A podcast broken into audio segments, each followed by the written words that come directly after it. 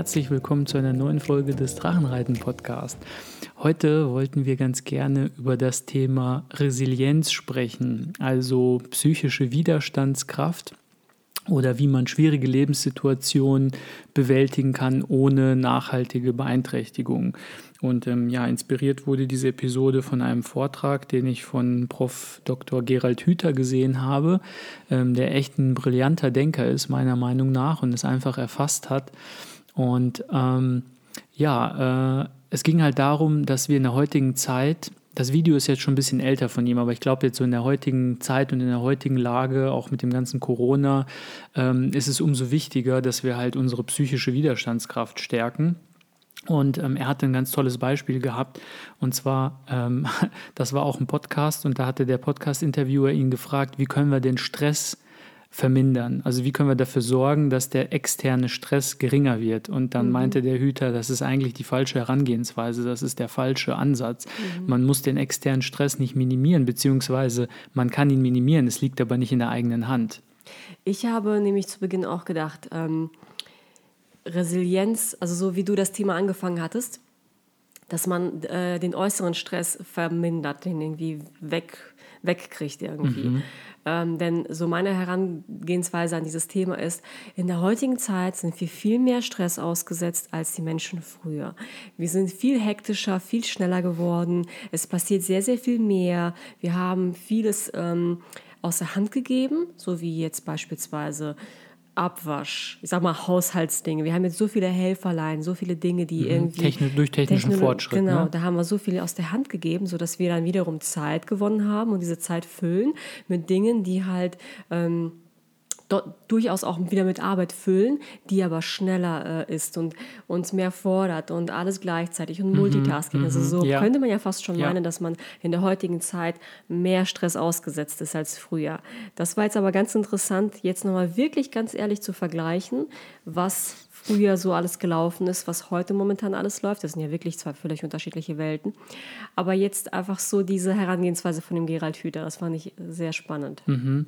Ja, also erstmal nochmal kurz zu deinem. Ähm, das stimmt natürlich schon. Man meint erstmal, ja, wir leben in einer stressigeren Zeit, weil Globalisierung, Digitalisierung, das ist jetzt alles irgendwie super herausfordernd geworden. Auf der Arbeit ist es nicht mehr so einfach wie früher. Jetzt muss man auf einmal mit so Ländern wie China zusammenarbeiten oder den USA, andere Sprachen Sprache, andere Kultur, man versteht sich nicht richtig. In Telefonkonferenzen, die sind super früh morgens oder super spät abends wegen Zeitverschiebung und das wird halt immer schlimmer in Anführungsstrichen. Ne? Also Globalisierung ist ja jetzt kein neues Phänomen, das ist ja schon seit 10, 20 Jahren im Gange, aber es wird halt immer mehr und immer stärker und immer schneller so gesehen und dann könnte man meinen, ja, wir sind immer irgendwie mehr Stress ausgesetzt. Bin mir dabei inzwischen gar nicht mehr so sicher. Wir hatten ja letzte Woche eine Folge zu den Erfahrungen gemacht, die uns nachhaltig im Leben verändert haben. Ähm, und da hatten wir kurz über die Reise unserer Eltern gesprochen und was die für Herausforderungen in ihrem Leben hatten. Und dass, wenn man so daran denkt, manchmal einem das, was man im eigenen Leben erlebt hat, und wir haben jetzt ja nicht gerade unbedingt ein langweiliges Leben, würde ich behaupten, mhm.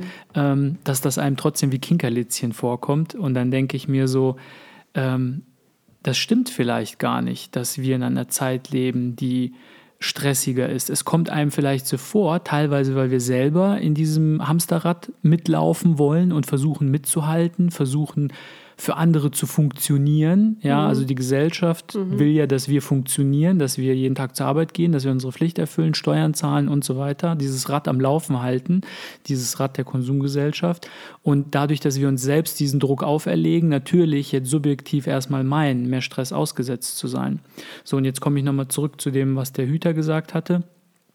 Er meinte, ja, man kann versuchen, seinen externen Stress zu verringern. Ähm, und jetzt füge ich hinzu von meinen Gedanken so, klar kann ich jetzt versuchen, mich da ein bisschen auszuklinken, vielleicht zu sagen, ähm, ich mache mir jetzt nicht noch ein fünftes Hobby obendrauf oder ich mache jetzt nicht noch irgendwie mhm. das Treffen mit den und den Leuten. Mhm. Gut, das ist jetzt sowieso kein Thema mehr, Treffen mit anderen Leuten im Lockdown, aber egal. Ähm, so, äh, dass man einfach selbst ein bisschen herunterfährt. Aber er meinte, also der Gerald Hüther meinte, dass ähm, das hast du nicht unbedingt in deiner Hand. Also das sind Dinge, die du nicht unbedingt kontrollierst. Denn zum Beispiel, wenn ich auf der Arbeit bin, mein Arbeitgeber erwartet etwas von mir oder übergibt mir ein Projekt, dann kann ich die, dieses Tempo dieses Projekts nicht unbedingt selber bestimmen. Mhm. Denn es läuft einfach vorwärts. Es gibt gewisse Deadlines, die von Kunden oder wem auch immer vorgegeben sind und die muss man jetzt nun mal einhalten. Mhm. Und dann hatte er so eine schöne Analogie gehabt. Er hatte gesagt, das muss man sich so vorstellen wie so einen zugefrorenen See. Wenn der eine ganz dünne Eisschicht hat, dann stellst du einen 10 Kilo Sack drauf, bricht es natürlich sofort ein. Wenn die Eisschicht dicker ist, kannst du auch einen 100 Kilo Sack draufstellen, da passiert nichts. Und genau das ist die Resilienz. Natürlich ist der Sack eine Analogie für den Stress, ne? Ähm, und die Eisschicht ist deine persönliche Widerstandskraft, deine mhm. Resilienz. Und da hatte er gesagt, es ist halt eigentlich wichtiger in seiner Sicht, an dieser Dicke der Eisschicht zu arbeiten, als daran zu arbeiten, den Sack leichter zu machen. Was würde das dann bedeuten? Würde man dann sich äh, herausfordernden Situationen ganz bewusst stellen, auch äh, Situationen, wo man vielleicht das Gefühl hat, ich schaffe das nicht oder ich stehe das nicht durch, das ist für mich zu stressig, ich packe das alleine nicht, äh, dass man mhm. da einfach äh, gerade raus drauf zusteuert. Oder würde, was würde das bedeuten? Ja, also ich denke, das ist ja grundsätzlich so, wenn man ähm, eine eine Sache anstrebt, wenn man Meisterschaft in irgendetwas erlangen will. Und das ist jetzt vorausgesetzt, man möchte das. Ne? Es gibt ja Leute, die sagen einfach, oh, ich möchte einfach mein ruhiges Leben leben und in Ruhe gelassen werden. Das Ach, ist ja auch voll, vollkommen, ja. Das denke ich mir die letzten Mal. Ich möchte einfach nur mein ruhiges Leben. Ich möchte einfach nur mein ruhiges Leben. Okay, Thera Therapie-Session on. Erzähl, was ist los?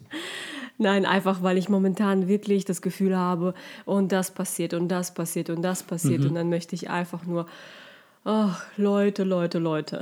Ich will doch nur schlafen. Ich möchte doch einfach nur Baggerfahrer sein. Genau. Kennt ihr das? Kennt ihr das Video? Super süßer Junge, soll Mathehausaufgaben machen. Warum muss ich das hier rechnen? Ich will doch nur Bagger fahren. Ja, genau, das wollen wir alle. Wir wollen doch einfach nur Bagger einfach fahren. Nur, ja, aber im tiefsten Inneren ist das doch wirklich so. Irgendwie wollen wir doch alle den Komfort. Wir wollen doch alle ein, ähm, ja, doch ruhiges Leben haben. Auch wenn man irgendwie jemand ist, der ähm, gerne Action in seinem Leben hat und gerne viel erlebt und so weiter. Das ist halt die Form von Ruhe, die halt dieser eine Mensch dann braucht oder die Form von Zen in seinem Körper. Mhm. Und mein Zen in meinem Körper ist einfach wirklich ein stilles, ruhiges Leben zu führen. ja, nein, das ist auch absolut in Ordnung. Das ist auch mein Bestreben, äh, Zen zu erreichen, ein stilles, ruhiges Leben zu führen, wobei Zen nicht ein stilles und ruhiges Leben bedeutet, aber das ist ein ganz anderes Thema. Ähm, aber meine vorherrschende aktuelle Theorie über die Menschheit und über das Dasein des Menschen ist es, dass jeder Mensch strebt. Jeder mhm. Mensch strebt nach irgendwas. Und sei es auch nur, du strebst nach Ruhe. Dann mhm. willst du Meisterschaft in der Ruhe haben. Dann strebst du nach Ruhe. Und dieses Streben, das liegt uns halt allen inne. Egal, ob wir jetzt äh, unser Streben dadurch ausdrücken, dass wir irgendwie Karriere machen und die Karriereleiter hochklettern, Geschäftsführer werden wollen oder keine Ahnung. Oder dass wir irgendwie im Fitnessstudio äh, achtmal die Woche trainieren gehen also mehr als einmal am Tag, ähm, und äh, uns da voll verausgaben und den super geilen Body haben wollen oder ob wir irgendwie der beste Vater, die beste Mutter sein wollen und äh, uns völlig für die Kinder hergeben und aufopfern, egal in welchem Bereich. Jeder strebt irgendwo nach, in irgendeinem Bereich nach Perfektion oder der Unendlichkeit. Mhm. Und meistens ist unser Streben total zwecklos, weil wir es mit den falschen Mitteln machen. Aber egal. So, wir streben nach Meisterschaft. Und das ist halt so meine Theorie, dass das bei jedem der Fall ist.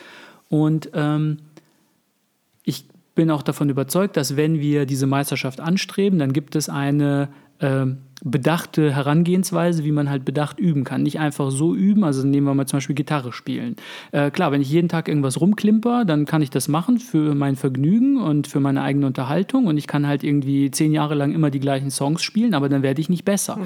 Das heißt, ich muss halt irgendwo so üben, dass ich immer am Rande meines aktuellen Skillsets bin, am Rande meiner aktuellen Fähigkeit. Das muss etwas sein, was ich gerade noch so irgendwie kann, was mich aber so herausfordert, aber noch nicht überfordert. Und das ist halt die Kunst, diesen Sweet Spot zu finden, diesen Punkt mhm. zu finden. Ja, genau. Deswegen habe ich auch gerade gesagt, also ich glaube, im tiefsten Inneren wollen wir alle eine gewisse äh, Ruhe oder was in, seinem, in dem eigenen Leben haben. Aber doch, so wie du gerade sagtest, streben wir ja alle nach etwas und wollen dann doch wieder etwas Neues und was und besser werden mhm. und wieder irgendwie was Neues können oder was weiß ich.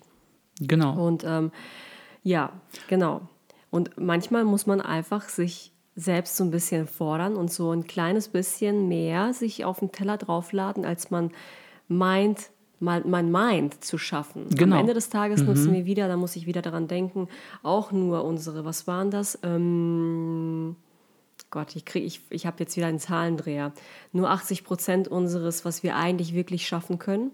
Also wir nutzen gar nicht die 100 Prozent, sondern wie viel waren das? 40. 40 waren das. Das ist die Theorie von, von David Goggins. Richtig, genau, daran musste ich denken. Ich habe es nicht so mit Zahlen. Ich habe ständig Zahlendreher. Ich habe ständig irgendwie was durcheinander. Deswegen habe ich auch dich als Ehepartner. Richtig. Aber nur Wir ergänzen, und äh, ergänzen uns gegenseitig. Nee, um, um nochmal zurückzukommen. Ähm, du hattest ja die Frage gehabt, sollten wir uns dann ähm, bewusst in Situationen begeben, die Mhm. uns herausfordern? Und das wollte ich damit halt sagen, ne? durch dieses Beispiel mit Meisterschaft und quasi sich immer an dem Punkt bewegen, wo man kurz vor Überforderung ist, aber noch nicht in der Überforderung. Weil wenn du in der Überforderung bist, bist du gefrustet und gibst komplett auf. Dann hast du Genau. keine Lust mehr. Ne?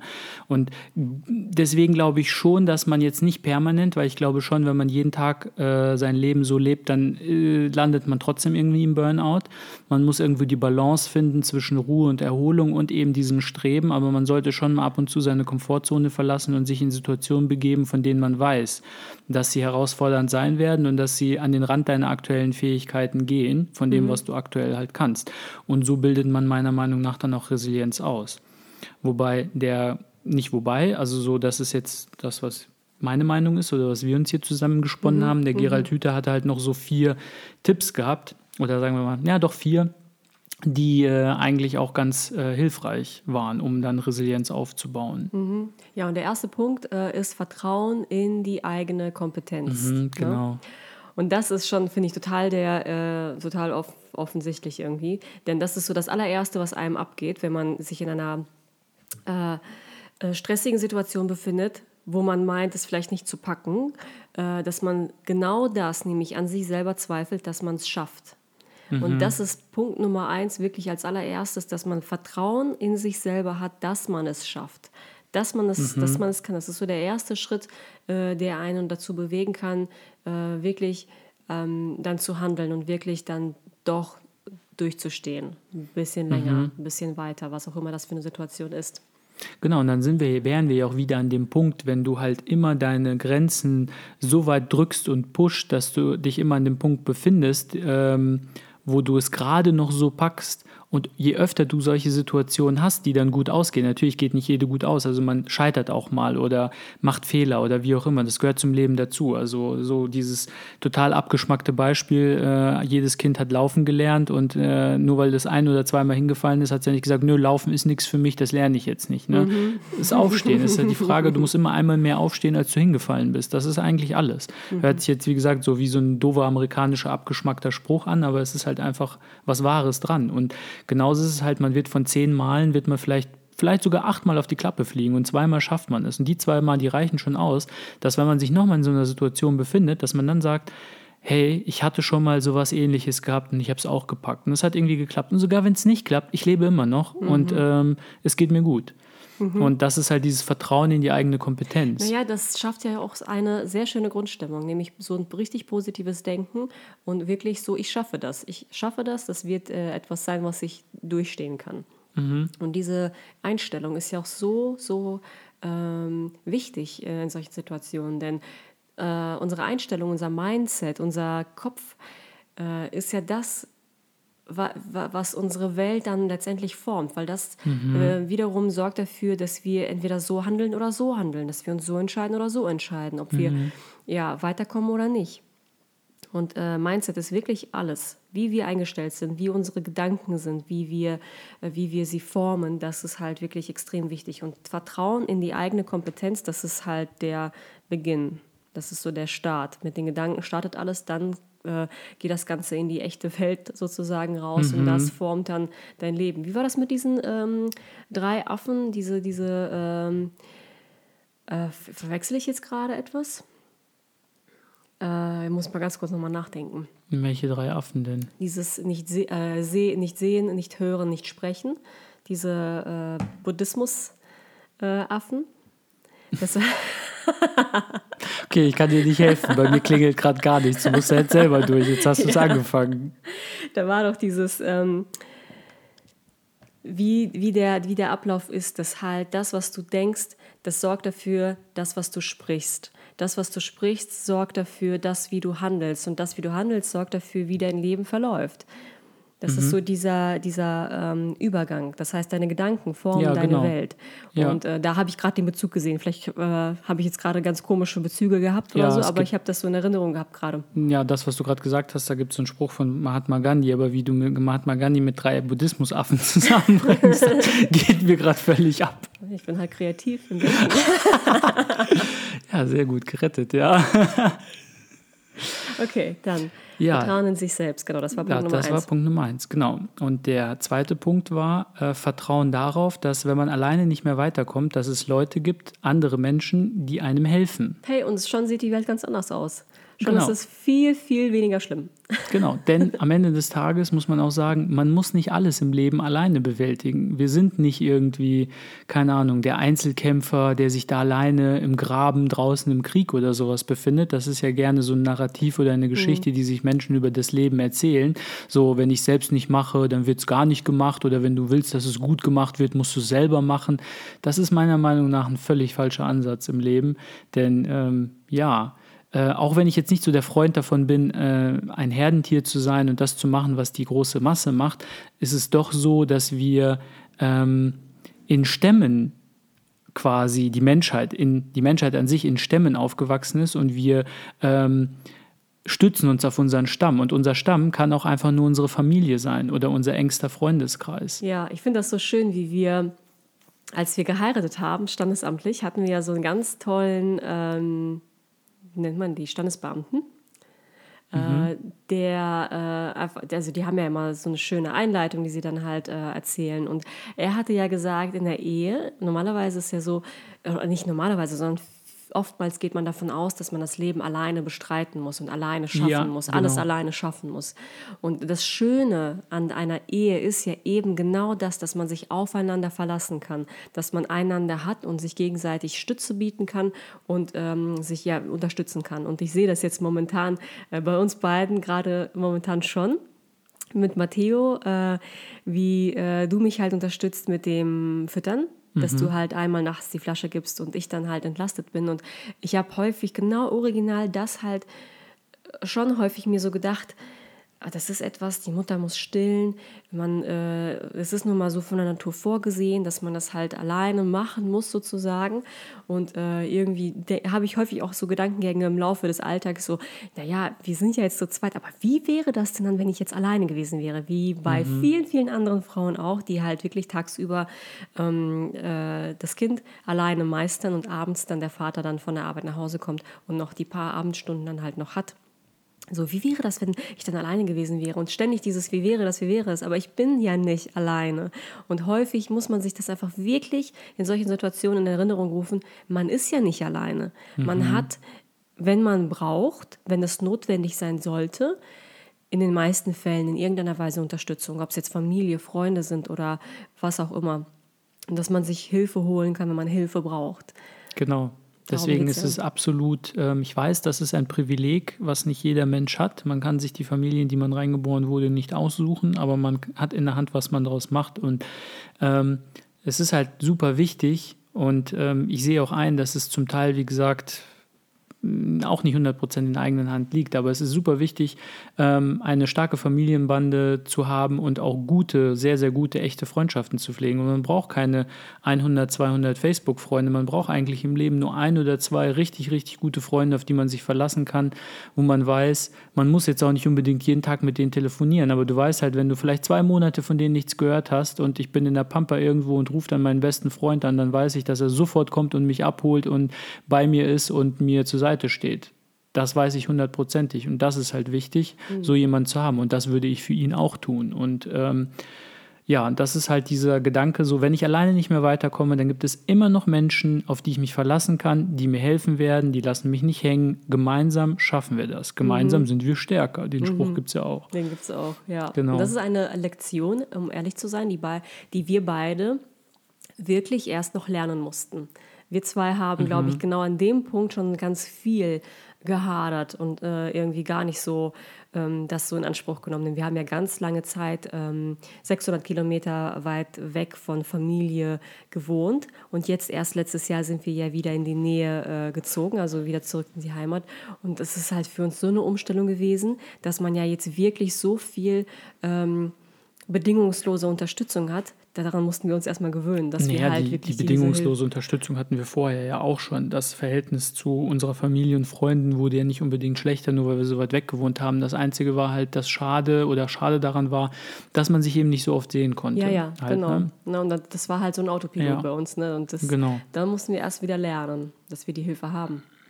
Genau, also sich darauf verlassen, dass es andere Menschen gibt, die einem helfen, war der zweite Punkt. Dann der dritte Punkt. Der dritte Punkt ist, ich muss einmal ganz kurz äh, nachschauen, Vertrauen darauf, dass es am Ende wieder gut wird. Und da hat er wohl angeblich, also ich habe jetzt äh, diesen Vortrag nicht äh, gehört, aber angeblich hätte er da ein Beispiel mit einem Märchen gebracht. Mhm, genau. Und zwar, ähm, genau, also er meinte, ähm, man muss darauf vertrauen, dass am Ende alles gut wird, egal wie es ausgeht. Und ähm, er hat ein schönes Beispiel von dem Märchen angebracht. Und zwar, ähm, oder nicht einem Märchen, sondern generell äh, der Mechanik von Märchen, nenne ich es mal, dass wir ja schon kleinen Kindern immer Märchen vorlesen und die haben immer die gleiche Struktur. Am Anfang ist irgendeine heile Welt, dann passiert irgendetwas, irgendwas Übles, shit is about to go down, wie sagt der Amerikaner so schön, und dann äh, ist irgendein Abenteuer und am Ende wird alles gut. Also die Märchen haben alle ein Happy End. Was den Kindern eigentlich beibringt, so du lebst jetzt in deiner heilen Welt, aber es wird immer irgendetwas passieren. Es sieht ganz schlimm und düster aus, aber am Ende kommst du wieder raus. Und ähm, der Held rettet den Tag, so gesehen. Oder die Helden, wenn es eine Gruppe ist. Und am Ende ist wieder alles gut und heiter Sonnenschein. Und Ich habe das beste Beispiel dafür, dass am Ende wieder alles gut wird. Ich weiß noch ganz genau vor zwei Jahren, eineinhalb, zwei Jahre ungefähr, habe ich meinen Online-Shop von, ich war bei Jimdo und ich habe das auf WordPress äh, umgezogen. Ich wollte ganz gerne die Webseite ein bisschen schöner gestalten. Mit Jimdo Ja. hatte ich da jetzt nicht so Ja, die Möglichkeit, vor allem nicht mit vielen Produkten. Und ich weiß noch, wie ich mir wochenlang Mühe gegeben habe, diese Webseite zu äh, gestalten und zu machen und das alles miteinander zu verlinken und die Texte zu schreiben und alles, alle Bilder hochzuladen und bla bla bla. Und dann an dem Tag, das war ja wirklich, das war wirklich Paradebeispiel, ein Paradebeispiel für wie dummes laufen kann. an dem Tag, wo ich die Webseite wieder launchen wollte und wieder sagen wollte, jetzt hier, äh, wir sind wieder online, man kann wieder kaufen. Ich wollte um 12 Uhr launchen und um 11 oder halb 12 äh, war ich da auf der Webseite drauf und habe dann noch so geguckt, habe dann noch so eine Benachrichtigung bekommen, ja, äh, hier gibt es ein Plugin, was man installieren könnte, äh, falls irgendwas sein sollte, dass das halt alles irgendwie abspeichert oder so. Und ich habe dieses Plugin dann installiert, weil ich mir dachte, das ist die Idee, das muss ich unbedingt machen, das wird mir alles schön abspeichern und dann, wenn irgendwas sein sollte, dann ist das nicht weg. genau. Und was war das? Am Ende hat es mir tatsächlich die ganze Webseite runtergemacht, komplett kaputt gemacht. Alle Informationen waren weg. Also irgendwas habe ich da falsch geklickt oder so. Jedenfalls so kurz vor Ende. Und dann war ich so schockiert. So eine halbe Stunde vor Launch, alles weg. Alles weg. Ja, vor allem, das hat ja was, zwei Wochen gedauert oder so. Ja, Woche- also wirklich Wochen Wochenlang gedauert. Arbeit, äh, das Ich aufzubauen. war so schockiert. Ich habe dann erstmal kurz Abstand äh, zum PC genommen. Ich hatte so einen Puls gehabt. Oh mein Gott, oh mein Gott, das ist Worst Case. Das ist jetzt Worst Case. Das kann ja wohl jetzt nicht wahr sein, dass jetzt alles weg ist. Dann bin ich ganz langsam ins Wohnzimmer zu dir gegangen. das weiß ich. äh, Alex, ich glaube, ich habe Scheiße gebaut. Das weiß ich nur. Du sahst aus wie ein Reh im Scheinwerferlicht, so mit großen Augen. Voll und dann schockiert. so, kannst du mal kurz gucken? Ich glaube, ich habe Scheiße gebaut. Dann so, ich, ich, ich glaube, so nach dem Motto fast so, ich glaube, ich habe das Internet gelöscht. So, naja, du meinst ja schon, ich glaube, ich habe die Homepage gelöscht, aber so wie du aussahst, nicht so, was? Nein, das kann doch gar nicht sein. Nein. Dann, hier, ich wollte so ein Plugin installieren jetzt guck mal, dann guck ich mir das an. Und dann, der, mein erster Gedanke war, ich wusste gar nicht, ob ich lachen oder schreien sollte, weil ich mir gedacht habe, sag mal, wie kann man eigentlich eine halbe Stunde vor Launch irgendwelche Plugins installieren? Das macht man nicht. Ja, das macht man nicht. Das haben wir jetzt auch wieder gelernt. Das macht man nicht. Haben wir auch beim nächsten Launch auch nicht gemacht. Genau, aber äh, du wolltest ja eigentlich, gut, äh, genau. genau, am Ende war gut, das war halt, wir haben den Launch verschoben. Ich habe dann irgendwie ein anderes Datum genannt, irgendwie in äh, zwei Tagen oder so. Und was ist? Wochenlange Arbeit war dann innerhalb von zwei, drei Tagen habe ich das Ganze wieder auf die Beine gestellt, klick, klick, klack, da alles wieder reingemacht und dann ja alle Texte noch irgendwie halbwegs aus dem Kopf, aus Erinnerung da äh, äh, reingetippt. Irgendwie ging es. Voll, volle Genau. Kalotte Stresssituation. Ich musste unbedingt sofort das Ganze wieder äh, machen, aber äh, es hat Gott sei Dank funktioniert und ich war dann am Ende wirklich so baff. Wochenlang gearbeitet und jetzt plötzlich innerhalb von zwei Tagen habe ich, habe ich das Ding wieder hoch. Ja, guck. Wie Und heißt es so schön? gut. Unter Druck entstehen entweder Staub oder Diamanten. Und es, du hattest gar keine Wahl. Es musste ein Diamant daraus entstehen. Staub Ja. kam nicht in Frage. Nee, musste. Ja, genau. Genau. Das war jetzt so mein Ja, das ist ein sehr, sehr schönes Beispiel. Ja, das äh, hatte ich jetzt schon fast wieder vergessen, diese Episode. Als wir jetzt Stilmagie äh, gelauncht haben in der ersten Runde, da haben wir dann auch so die äh, Webseite erstellt und dann auch ab und zu mal so ein paar Helfer-Plugins dann äh, drin gehabt. Und Mhm. dann jedes Mal, oh mein Gott, pass jetzt bloß auf, wo du hinklickst, pass jetzt bloß Mhm. auf, was du jetzt machst. Kann man das Ganze absichern? Wir haben, glaube ich, fünf Minu im Fünf-Minuten-Takt abgesichert, damit das nicht wieder passiert. Genau, aber das ist ja auch so eine schöne Lessons learned. Ne? Wenn dir eine Sache einmal passiert und du hast halt das, ja, das Gute an Fehlern ist halt, du lernst halt daraus. Fertig. Du hast einmal so einen dummen Fehler gemacht, den machst du nie wieder, weil der so schmerzhaft war, Mhm. da, da wirst du schon für sorgen, dass das nicht nochmal passiert. Okay. Genau, Und also der dritte Punkt, Vertrauen darauf, dass es am Ende gut wird. Und der letzte Punkt, das war eher so ein halber Punkt, den er genannt hatte, aber den fand ich sehr, sehr wichtig, weil er mich natürlich ähm, als, ich sag mal, spirituellen Menschen sehr getroffen hatte. Da meinte er das Vertrauen darin, dass man eingebunden ist in die Natur und den Kosmos und dass man ein Teil von etwas Größerem ist, das zusammengehört. Und ähm, das ist ja genau das, was jede spirituelle Lehre, ob das Yoga oder ob das Zen-Buddhismus ist, ja sagt. Das eine ist in allem und alles ist in einem. So das ganze Universum ist in einem Senfkorn drinne. So nach Das dem stimmt, Motto, ja. es gibt ein großes Bewusstsein und dein Bewusstsein ist kein Ich-Bewusstsein, sondern es ist ein Teil dieses großen Gesamtkosmos-Bewusstseins.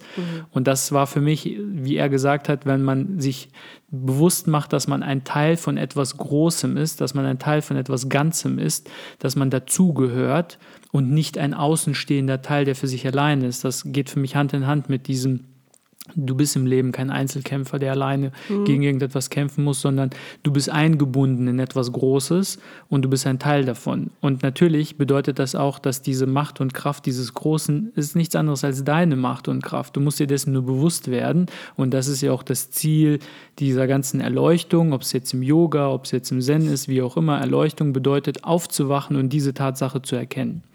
Und ähm, das finde ich ist, das in Verbindung mit Resilienz zu bringen und zu sagen, wenn jemand diese Erkenntnis hat, also so richtig tief, so eigentlich reicht es ja schon erstmal, es intellektuell zu erfahren und zu sagen, ja, ich kann das nachvollziehen, dem kann ich mich zuschreiben, diesem Gedanken, aber wenn man das so richtig, richtig erfahren hat, ich will nicht sagen, dass ich das erfahren habe, aber ich hatte schon Anflüge davon gehabt, wie es sich anfühlt, sowas zu haben.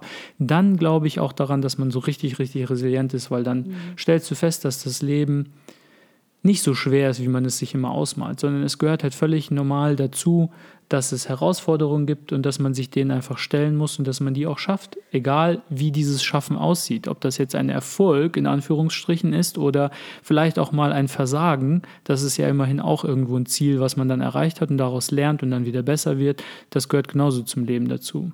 Ja, oder um es ganz, ganz simpel auch zu sehen, ähm, ist dieser vierte Punkt, hilft einem dabei, sich nicht so in den Details zu verrennen und ich, ich, ich und äh, das tut weh und aua und ich komme hier gerade nicht weiter, sondern wirklich ein bisschen Abstand zu kriegen und das große Bild zu betrachten. Denn häufig ist es ja so, man malt sich ja alle möglichen ähm, Szenarien aus, äh, warum man etwas vielleicht gerade nicht schaffen kann oder warum das jetzt gerade nicht klappt. Und dann hat man viele Details. Ja, aber deswegen und genau deswegen, fängt unser Verstand wieder an, das so logisch zu erklären, wieso das jetzt gerade nicht klappt. Ne? Weil äh, dieses ist ja so rumgelaufen, deswegen habe ich ja so darauf reagiert und deswegen hatte das diese Sache zur Folge und deswegen hat das nicht geklappt. Und ich glaube, jetzt beim nächsten Mal würde das wahrscheinlich auch wieder so laufen, was weiß ich, irgendwie sowas. Ähm, dann fangen wir wieder an, so ganz viele Details und ganz viele klein, so Kleinkram her hervorzuholen mhm. und uns darin zu verlieren.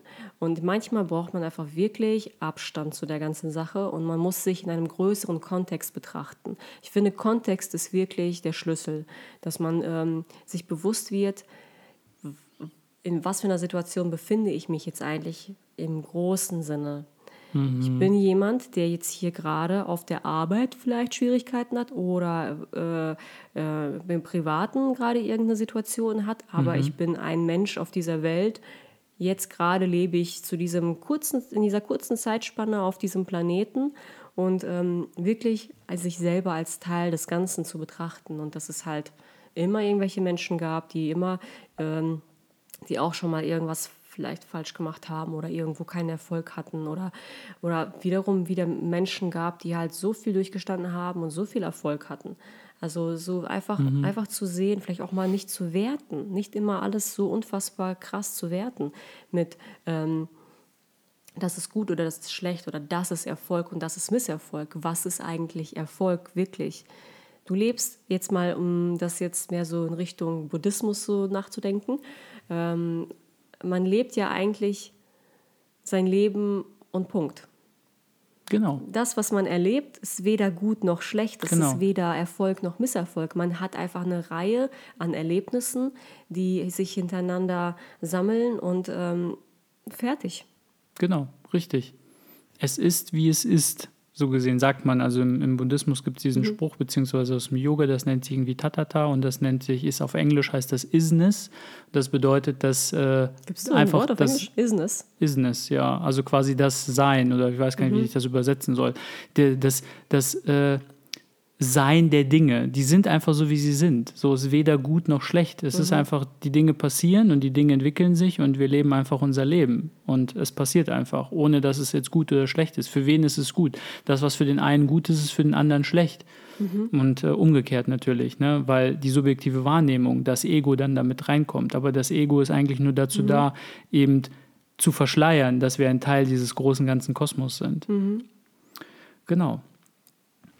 Ja, also ich denke, ähm, zu dem Thema Resilienz war es das jetzt erstmal von uns. Mhm. Ähm, wenn ihr noch irgendwelche anderen außer diesen vier Methoden habt, wie ihr aus eigener Erfahrung eure Resilienz steigern konntet, dann würden wir uns natürlich freuen, wenn ihr diese mit uns teilt. Ähm, entweder auf, durch einen Kommentar auf unserer Homepage www.drachenreiten-podcast.de oder gerne auch einfach eine quasi persönliche oder private E-Mail an uns äh, an info.drachenreiten-podcast.de. Genau, wir würden uns freuen und auch gerne weitere Themenvorschläge. Ich habe das Gefühl, dass jedes Mal, wenn Vorschläge von euch kommen, dass das richtig coole Themen sind, die wir auch wirklich gerne dann besprechen. Genau. Ansonsten vielen Dank fürs Zuhören. Macht's gut, bleibt stark in dieser Zeit und äh, hoffentlich bis zur nächsten Woche. Genau, bis zum nächsten Mal. Ciao. Ciao.